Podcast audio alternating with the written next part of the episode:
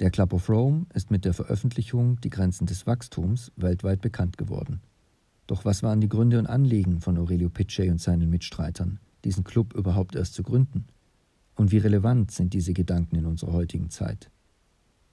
Die Deutsche Gesellschaft Club of Rome stellt sich heute die Frage, wie eine positive Idee der Zukunft, eine lebensfördernde Zukunft aussehen und erreicht werden könnte. Bei der Suche nach Antworten behalten die Mitglieder die Anliegen der Gründer des Club of Rome im Blick, mit dem Anspruch, Historie und Zukunft zu verbinden. Pro Staffel beleuchtet Moderator Viktor Neumann Aussagen aus den Anfängen des Club of Rome und diskutiert diese kurzweilig mit unseren Mitgliedern. Diese geben Antworten aus ihrer jeweiligen Sicht und übertragen frühere Aussagen und deren mögliche Bedeutung auf unsere heutige Zeit.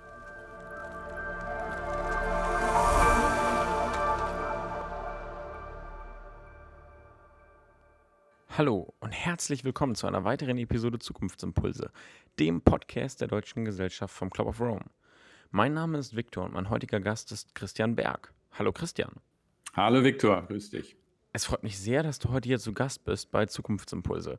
Christian ist nämlich Autor, Dozent an der Kiel University und in seinem Buch Ein Bericht an den Club of Rome ist Nachhaltigkeit utopisch, identifiziert Christian Barrieren für Nachhaltigkeit und leitet Prinzipien für nachhaltiges Handeln ab. Christian ist also sehr, sehr tief drin in der Materie und deswegen meine erste Frage an dich. Was ist deine persönliche Motivation, Mitglied im Club of Rome zu sein? Was bedeutet es dir? Also für mich ähm, bedeutet das sehr viel, wobei ich sage, die, ich finde die Organisation und die Institution Club of Rome äh, toll und großartig und das ist so ähnlich wie mit der UNO. Wenn es sie nicht gäbe, müsste man sie erfinden. Ähm, und Sehr schön gesagt. Was, was uns auch vereint, äh, UNO und Club of Rome, wir also haben noch viel Luft nach oben, was die Verbesserung von Prozessen und, und so weiter angeht. Aber trotzdem, es ist einfach eine, ein ganz tolles Forum, ähm, um gemeinsam mit anderen äh, darüber nachzudenken, wie wir die Welt eigentlich langfristig äh, ja, sicherer, besser und verträglicher machen und erhalten, vor allem für unsere Kinder und Enkel. Ich, du hattest gefragt, was meine Motivation ist. Also ich habe ähm, verschiedene Sachen studiert und bin eigentlich äh, der Ausgangspunkt war die Frage, was die Welt im Innersten zusammenhält. Das hat mich eigentlich schon als Kind, als Jugendlicher interessiert und dann habe ich Physik und Philosophie und Theologie studiert und bin dann äh, sozusagen über einen Umweg zu dem äh, Thema gekommen, wie wir eigentlich mit der Schöpfung umgehen und wie wir eigentlich die, das Leben auf diesem Globus lebenswert und gut gestalten für, für Mensch und Natur. Und äh, das hat mich zum Thema Nachhaltigkeit gebracht. Und ich denke, dass der Club of Rome eigentlich eine einzigartige Chance hat, ähm, hier äh, äh, ja, Impulse zu setzen, weil sich unter seinem Dach Leute vereinen, die eben aus ganz unterschiedlichen Hintergründen kommen, die aus der Wissenschaft, aus der Wirtschaft, aus der Politik, aus, äh, von NGOs, Zivilgesellschaft, Medien, Kultur, ähm, aber alle unter diesem Blickwinkel, wie geht es mit der Menschheit, mit uns allen weiter? Ähm, und äh, was können wir tun, um auf die globalen Herausforderungen eine Antwort zu finden? Und das ähm, ja, das finde ich einfach eine sehr wichtige Frage, die, mir, die mich sehr umtreibt und weshalb ich sehr froh bin, mich auch im Club of Rome zu engagieren. Ich finde sehr, sehr schön, hast du gerade gesagt, was können wir tun, um auf die globalen Herausforderungen eine Antwort zu finden. Denn dazu passt auch sehr, sehr gut der heutige Impuls für diese Folge. Und zwar stammt der von Aurelio Pichet, dem ersten Präsidenten des Club of Rome. Aurelio Pichet schrieb in Die Qualität des Menschen im Jahr 1977 sinngemäß, Nachdem der Mensch durch Wissenschaft und Technologie gelernt hat, die Geschehnisse auf dem Planeten weitgehend zu bestimmen, muss der Mensch nun eine neue Rolle als Moderator des Lebens auf der Erde einschließlich seinen eigenen Lebens übernehmen. Denn seine technologische Macht überträgt dem Menschen die Verantwortung für Entscheidungen, die einst der Weisheit der Natur oblagen.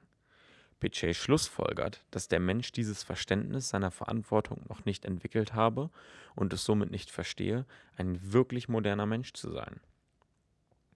Und die erste Frage zu diesem Impuls ist, wie wirkt diese Bezeichnung von Pichet, der Mensch als Moderator des Lebens, auf dich aus heutiger Sicht? Du hast es ja auch gerade schon ein bisschen angesprochen, meintest, wir haben da Verantwortung. Wie wirkt dann dieser Ausdruck auf dich?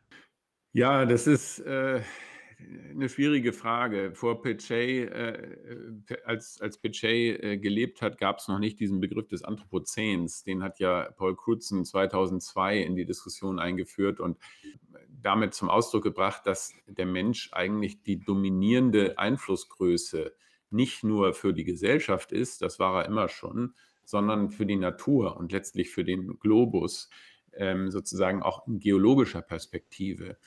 Und das ist schon etwas qualitativ Neues, was es so noch nicht gegeben hat. Deswegen würde ich sagen, diese die Aufforderung, Moderator zu sein, ist äh, auf jeden Fall aktuell, äh, sehr wichtig.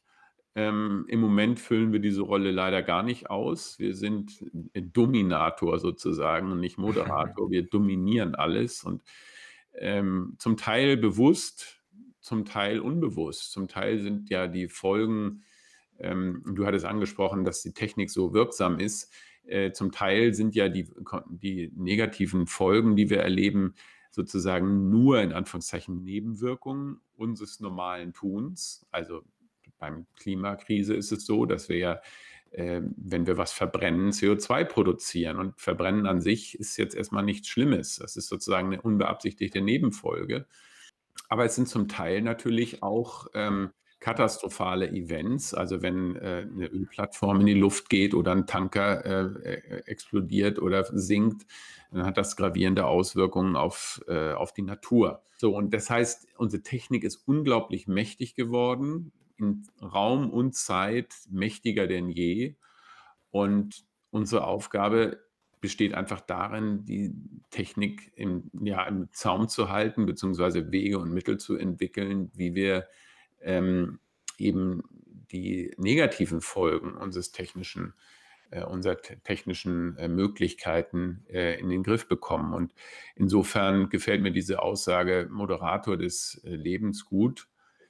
Ähm, und ich weiß nicht, ob du das weißt, ich habe ja unter anderem auch mal Theologie studiert und äh, mich damit länger mit der Frage befasst, wie ist eigentlich in der Schöpfungsgeschichte die Rolle des Menschen äh, gesehen. Und ähm, da gibt es auch was, was man so ähnlich wie Moderator des Lebens beschreiben könnte.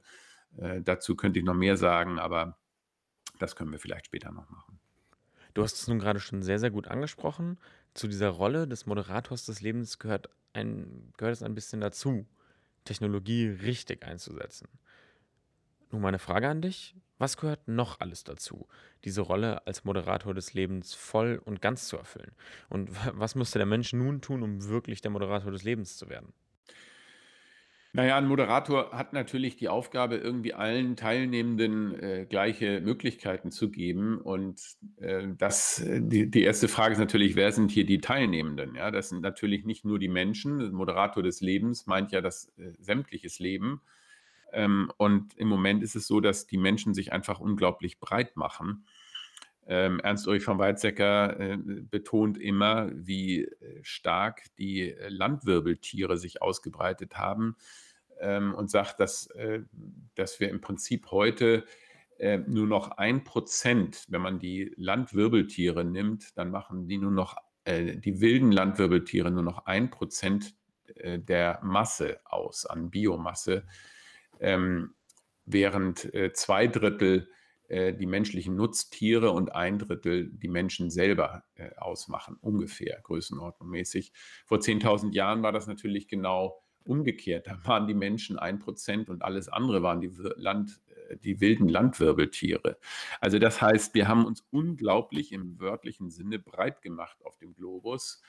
Und ähm, wenn ich jetzt an die Rolle des Moderators denke, dann muss der natürlich dafür sorgen, dass es irgendwie allen, äh, dass alle zu Wort kommen, dass allen ihr Recht zugebilligt wird. Und das ist eine Rolle, die wir im Moment ja eigentlich nicht wirklich wahrnehmen. Das heißt, wir sollten mehr darauf achten, dass wir quasi nicht nur egoistisch handeln, sondern für alle, wie du es gerade eben schon so schön gesagt hast, Beteiligten Gutes tun. Naja, egoistisch, das ist richtig, so würde ich das sehen.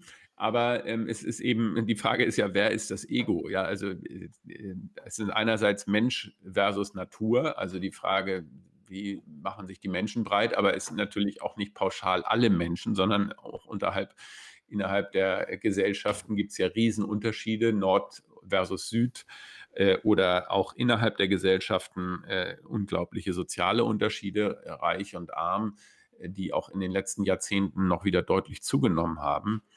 Ähm, also insofern hängen Fragen der äh, ja, die du jetzt angesprochen hast, auch Fragen des Lebens, Moderator des Lebens, hängen ganz eng mit Fragen der Gerechtigkeit zusammen ähm, und auch Fragen des Verhältnisses von äh, Mensch und Natur. Jetzt haben wir gerade viel über den Menschen als Moderator des Lebens gesprochen. Pichet hat an dem Impuls für diese Folge aber auch noch gesagt, dass wir diese Verantwortung, über die wir jetzt auch schon gesprochen haben, dass der Mensch die eben noch nicht so richtig verstanden hat. Und dadurch versteht der Mensch es auch noch nicht so richtig, ein moderner Mensch zu sein. Nun ist meine Frage erstmal an dich. Wie würdest du einen modernen Menschen definieren? Ich weiß jetzt nicht genau, in welchem Kontext ähm, Poche das gesagt hat. Äh, vielleicht musst du das auch gleich nochmal erläutern.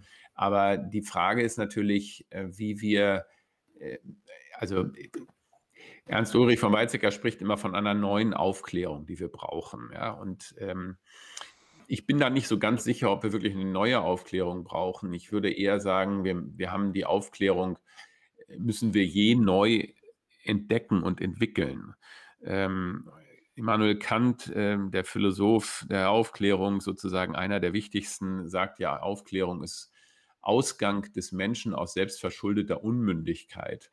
Und wenn man sich heute anguckt, was wir in Zeiten von äh, Corona für Verschwörungstheorien haben, dann muss man sagen, die Leute sind äh, überhaupt nicht aufgeklärt, ähm, sondern sie jagen den verrücktesten oder hängen den verrücktesten Theorien an. Und ähm, aus ja, einer kantischen Sicht verschuldete Unmündigkeit. Die Leute äh, zählen nicht zwei und zwei zusammen und sie, sie sind sozusagen, äh, hängen irgendwelchen, Theo laufen hinter Theorien hinterher oder hängen bestimmten Positionen an äh, die, die wirklich nicht, ähm, äh, nicht wissenschaftlich haltbar sind, die völlig absurd sind, ähm, wo man sagen kann, das ist nicht, äh, nicht aufgeklärt. Also insofern, ja, aber sonst musst du nochmal nachhaken, was, was du mit dieser Frage genauer meintest. Die Frage bezog sich darauf, dass Pichet in dem Impuls für heute gesagt hat, denn seine technologische Macht überträgt dem Menschen die Verantwortung für Entscheidungen, die einst der Weisheit der Natur oblagen. Piquet schlussfolgert, dass der Mensch dieses Verständnis seiner Verantwortung noch nicht entwickelt habe und es somit nicht verstehe, ein wirklich moderner Mensch zu sein. In diesem Kontext fiel der Begriff des modernen Menschen. Naja, das würde ja voraussetzen, dass der moderne Mensch eben es versteht, diese Verantwortung wahrzunehmen. Ja, das, ich glaube, da braucht man jetzt nicht zu viel ähm, rein zu interpretieren. Ähm, es ist einfach klar, dass wir durch Technik, wie vorhin gesprochen, besprochen, einen enormen Zuwachs an Macht in Zeit und Raum haben und äh, es offensichtlich noch nicht geschafft haben, damit verantwortungsvoll umzugehen. Was wären deiner Meinung nach vielleicht auch etwas konkretere Dinge, die jetzt vielleicht die Menschheit eventuell tun könnte, um eben verantwortungsvoller mit dieser Technik umzugehen?